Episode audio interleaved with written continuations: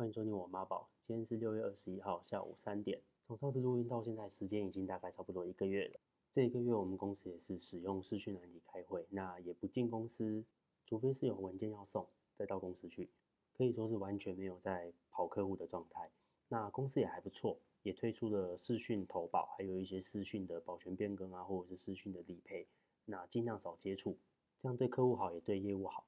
毕竟未来与病毒共存的生活方式，基本上应该会一直这样下去。那我们势必得要习惯。在家的这一个月，老实说还算习惯，只是因为我家看得到山，那我本身有在爬山，所以看到山就会觉得脚很痒，很想要去爬山。那又会很想要去野营等等的户外活动。最让我不习惯的就是。因为我有在健身，所以我很想很想去健身房。以前很讨厌深蹲，超级讨厌深蹲，能不要蹲就不要蹲。现在的我巴不得可以蹲到爆炸，蹲到腿断掉，蹲下死啊！还有一件事情就是很想要吃内用的汤面，因为大家都知道很多东西其实外带回家之后，那个口感就没有像现煮那么新鲜，那么好吃，其实差很多。就还是希望赶快疫情控制住，然后疫苗赶快生产，赶快购买，赶快。赠送过来，那能打的就赶快去打，你不要再该该叫了。好了，接下来进入今天的主题。那今天的主题是在讲说保费又要调整这件事情。那调整的原因不外乎就是主管机关保险局规定各保险公司下个月起使用第六回经验生命表，那各险种的保费其实都会有所调整。什么是第六回生命表呢？好，听到第六就知道前面一定有第五跟第四。那我们前面的第五回经验生命表已经使用了九年了。那过去的这九年来，其实医疗技术不断的进步，然后国人的平均寿命也都提高，所以我们必须要调整生命表来去拉长国人的平均寿命。这样拉长平均寿命之后，所制作出来的保险更符合现代人，也更能够反映现在的医疗费用，还有保险公司有可能要理赔出去的理赔金。讲到这里，很多人可能就有些疑问了：啊，什么叫做第六回生命表？好，跟大家解释一下，生命表的全名叫做经验生命表。它反映了各年龄层的生存率、死亡率，还有平均寿命等等。那它是用来计算保费的一个很重要的依据。除了生命表的变动有可能会影响保费之外，其他的包括像损失率也是影响保费很重要的一个原因。讲到损率调整保费，就想到我前几天看到的一个新闻，啊，是 TVBS 报道的。好，它主要在讲说，就是有一个四十一岁的蔡姓女子，她是一个集团首脑。那这个集团是干嘛呢？这个集团专门就是诈保。那它诈保的方式有。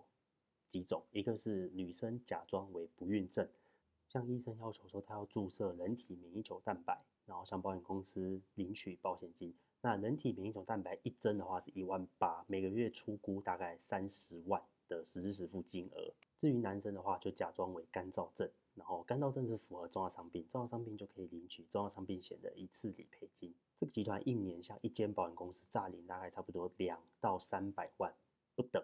整个集团三年不法吸金一亿五千万，没有听错，三年一亿五千万，平均年是五千万的诈保保险金。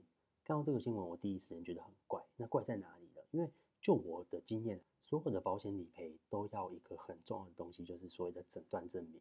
那诊断证明是由医生所开立的。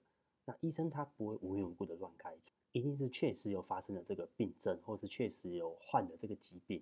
才会开诊断证明出来嘛，所以我就觉得说，诶，为什么女生可以假装为不孕症，然后男生可以假装为干燥症？这个东西不是检测或是验血啊，或怎么样的都可以知道说这个人到底有没有这个疾病。所以我怀疑啊，有可能是找认识的医生，呃，一起处理这件事情的。但是这个也只是怀疑，因为新闻上也没有讲到。那后续我再 follow 这个新闻，看看有没有后续的发展。现在人取得资讯越来越容易。求偿意识也变得越来越高，所以会导致保险的理赔相对十几二十年前理赔金一定是逐年增加。所以在不考虑这种诈保的前提之下，保险的损率本来就会越来越高。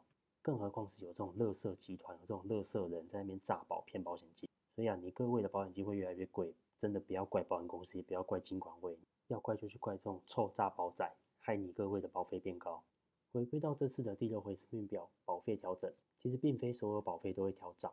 那有些甚至是调降的。好，我前面讲到的第六回生命表，其实它就是反映的国人现在的平均寿命。第六回生命表的平均寿命一定是比第五回生命表还要长。既然寿命延长的话，那死亡的时间就会延后，这当然是这样子嘛，没错。那所以寿险的部分就会变便宜。为什么呢？因为寿险是死亡，保险公司才需要理赔的。便是说死亡率下降，那保险公司的负担成本也变低，所以保障型的寿险啊，它会调降。终身寿险的话，预计大概差不多一成。那定期寿险的话，调降幅度就比较高了，有可能两成以上。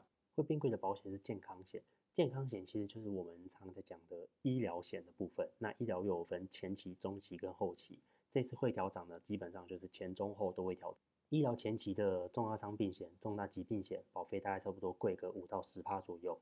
医疗中期的医疗险，包括它的住院日额、手术、实支实付等等，大概差不多贵一到两成。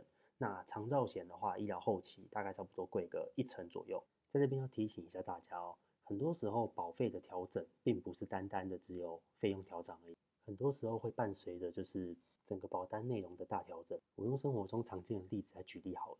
好，比如说我们很常去吃的一间便当店，那老板跟你说，哎，现在的便当从八十五块涨到九十块哦。好，那你可能会觉得，哎，八十块涨到九十块，五块而已，好像还可以接受。但当你买回家之后，你发现，干他妈的，鸡腿直接缩水，干，鸡腿直接变鸡脚。你习惯买的鸡腿便当直接变鸡脚便当，大概就是这种概念。所以我前面讲的什么五趴、十趴、一层啊、两层什么的，这个只是单纯的。费用上预计调整的幅度而已。至于其他更详细的保单内容，那我没有办法在这边一一赘述，因为每一家公司的策略跟商品设计都不一样。想了解的话，赶快联络你们的保险业务员吧。至于买或不要买，我的建议是联络你们的保险业务员，把旧保单做个保单见证，看看现有的保障内容分别是多少，那符不符合现在的医疗水准，还有医疗费用。跟业务员讨论完之后再去做评估，因为毕竟啊，保险这种东西它不像车子跟房子还有手机一样，我一买到我就可以马上使用。很多时候是买了根本用不到，或者是使用的次数很少很少。虽然这样讲听起来 CP 值好像很低，但保险本来就是一个损害填补原则，它并不是买来用的，它是用来规避风险的。所以如果都没用到的话，那这样当然很好啊，代表你这一生都没有任何的风险，平平安安的度过。如果真的要我建议，什么样类型的保单可以趁涨价前赶快规划的话，我会建议重大伤病险，因为它是跟着健保局所公告的重大伤病内容来去做理赔的，所以不会有理赔争议。只要确诊了重大伤病，保险公司就会按照保额给付一次性的理赔金，而且重大伤病几乎每年都会新增项目。目前的话，大概有四五百项左右的疾病，都是针对国人常见的疾病所去设计的。目前的发卡量大概是九十几万张，接近一百万张。那一百万张的概念是什么？你就想象一下，每二十三个人里面就有一个人是符合重大伤病资格的。比如说，你的国小同学可能就有一个，你的大学同学可能就有两三个，你身边的同事可能就有三五个是重大伤病的病友，可见得它的发生几率是很高的。而且这种医疗前期的保险，我觉得好处是，我可以在病发的时候拿到一笔紧急金，让我安心的去治疗。啊，再次重申，我并没有推坑你们一定要投保。一切还是以各自的财务状况和需求来去做评估哦。那如果你是那种本来就想买保险，只是一直在犹豫啊，因为疫情延后啊，在那边拖延杀小的，我建议你啊，赶快联络保险业务员，趁七月一号之前，先把保单资料上传送审，卡住这个费用。就像我前面讲的，保险这种东西它不一定会用到，甚至一辈子都用不到。既然你有这个投保意愿，也有这个需求的话，那为什么要多花钱去买一张不一定用得到？而且又是涨价后的保单，好了，结论就是有需要的人可以赶快评估，要不要在七月一号前把它规划起来。好了，那今天就先到这边，我要去忙我家的粉刷了，拜拜。